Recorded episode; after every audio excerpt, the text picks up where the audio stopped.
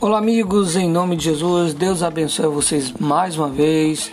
Aqui é o primeiro episódio dos nossos podcasts. Sou o Carlos Bezerra e eu gostaria muito que vocês compartilhassem, que vocês continuassem comigo aqui até o fim, tá bom?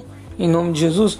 Então, por eu gravar na minha própria casa, pessoal, tanto os meus vídeos como esse podcast, então você pode, é, pode ser que você ouça alguém aí falando, tossindo, alguma coisa derrubando, algum barulho, tá? Eu faço da minha casa, eu não tenho esse problema não.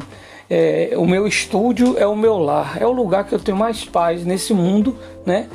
E é aqui na casa de Deus, são os lugares que eu tenho mais paz na minha vida e é por isso que eu amo esses lugares, não deixo de ir na casa do meu Senhor e o meu Senhor também vem aqui na minha casa para me abençoar. Bem, o primeiro assunto desse podcast eu gostaria de falar com vocês um tema polêmico. Por que um tema polêmico? Porque é um tema mal entendido. Eu tenho observado que até mesmo pessoas de alto nível social, né, considerados intelectuais da sociedade, têm interpretado de maneira totalmente errônea esse assunto que eu vou comentar com vocês aqui agora. E antes de que eu termine esse assunto, antes de eu começar a argumentar sobre esse assunto, eu gostaria de pedir a você que prestasse atenção, que não deixasse o seu preconceito, o seu preconceito fazer você é, impedir o seu, que não deixe, não permita que seu preconceito permita com que você venha parar de ouvir o que eu tenho para falar. Não permita com que o preconceito ele não venha deixar você raciocinar. Eu gostaria muito de todo o coração que você prestasse atenção para que você pudesse entender aquilo que eu estou falando. Bem, vamos falar hoje sobre teologia da prosperidade. Aí você fala, ah, essa teologia da prosperidade, né? Tem muita gente que eu já vi falando, ah, isso é coisa do diabo, isso é coisa de, de enganador, isso é... Calma, eu gostaria primeiro de dizer uma coisa para você, vamos lá. Para que a gente saiba o que é a teologia da prosperidade, para que a gente entenda o que é a teologia da prosperidade, nós temos que entender primeiramente o que é teologia. O que é teologia? A teologia são os estudos da palavra de Deus no seu todo, no seu geral. Então se estuda tudo que está ali na Bíblia. Cada assunto, tintim por tintim. Essa é a teologia. A teologia vai estudar sobre os anjos, sobre é, prosperidade, sobre os profetas, sobre Deus, sobre o Espírito Santo, sobre os homens, sobre os demônios e assim vai. A teologia ela abrange todos os assuntos que existem dentro da Bíblia. Isso é teologia, tá ok?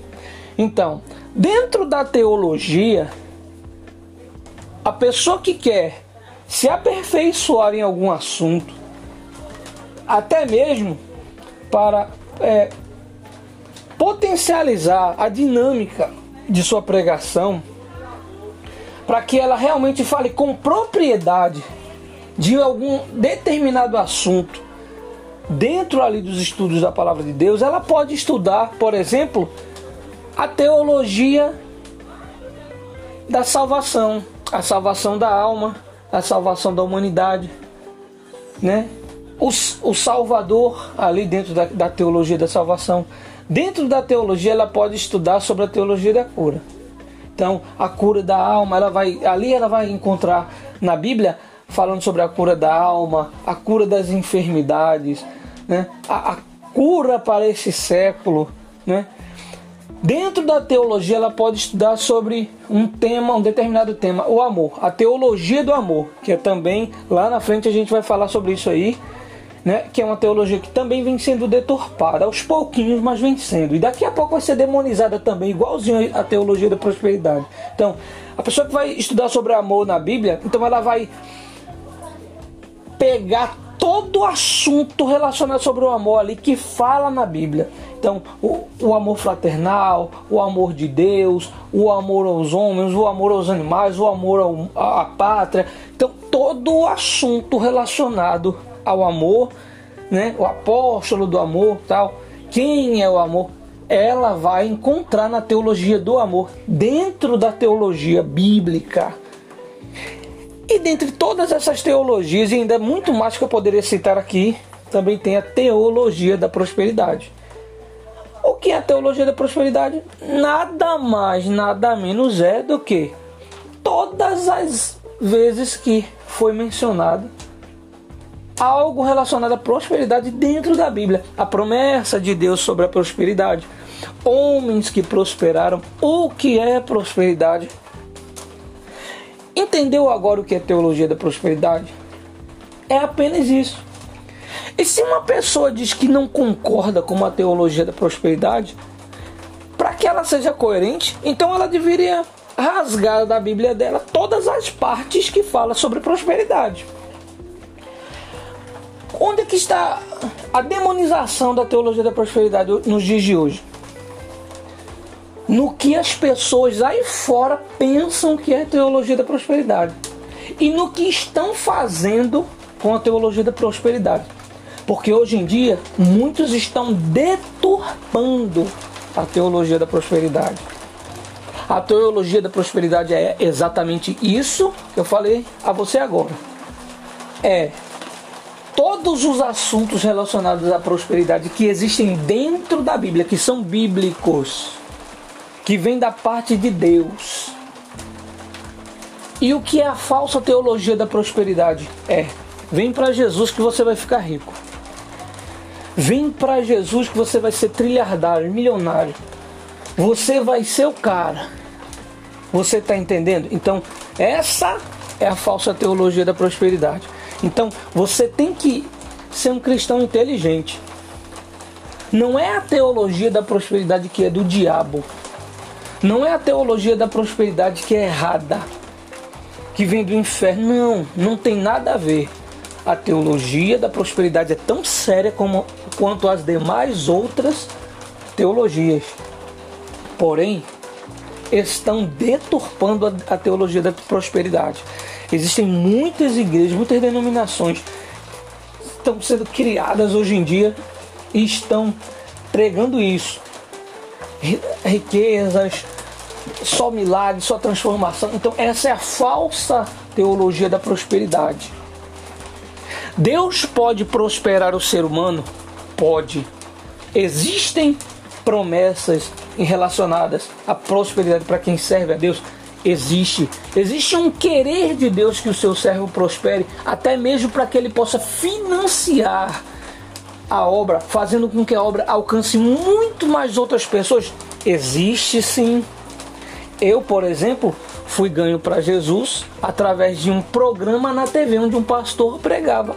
Quer dizer, alguém financiou ali ofertando e deu condições aquele programa chegar às telas e chegou à minha casa e eu ouvi a pregação, criei e hoje sirvo a Deus há mais de 20 anos.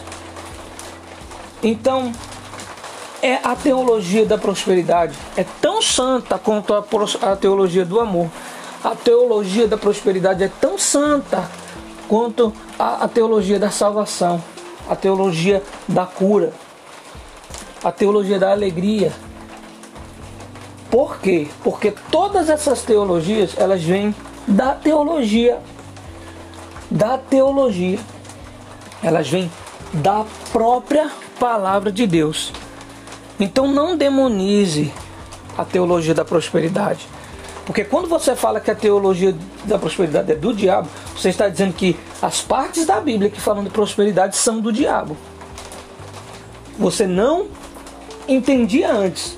Agora que você entende, respeite a teologia da, da prosperidade. Procure entender. Eu sempre procuro ouvir. Eu sempre procuro entender, eu sempre procuro aprender. Muita gente às vezes critica uma pessoa de uma religião diferente que prega algo diferente. Ainda que de cara eu já veja que aquilo ali, para mim, não seja nada de Deus, ainda assim eu vou e estudo a fundo o que aquela pessoa quer dizer. Eu gosto de ouvir o lado das pessoas.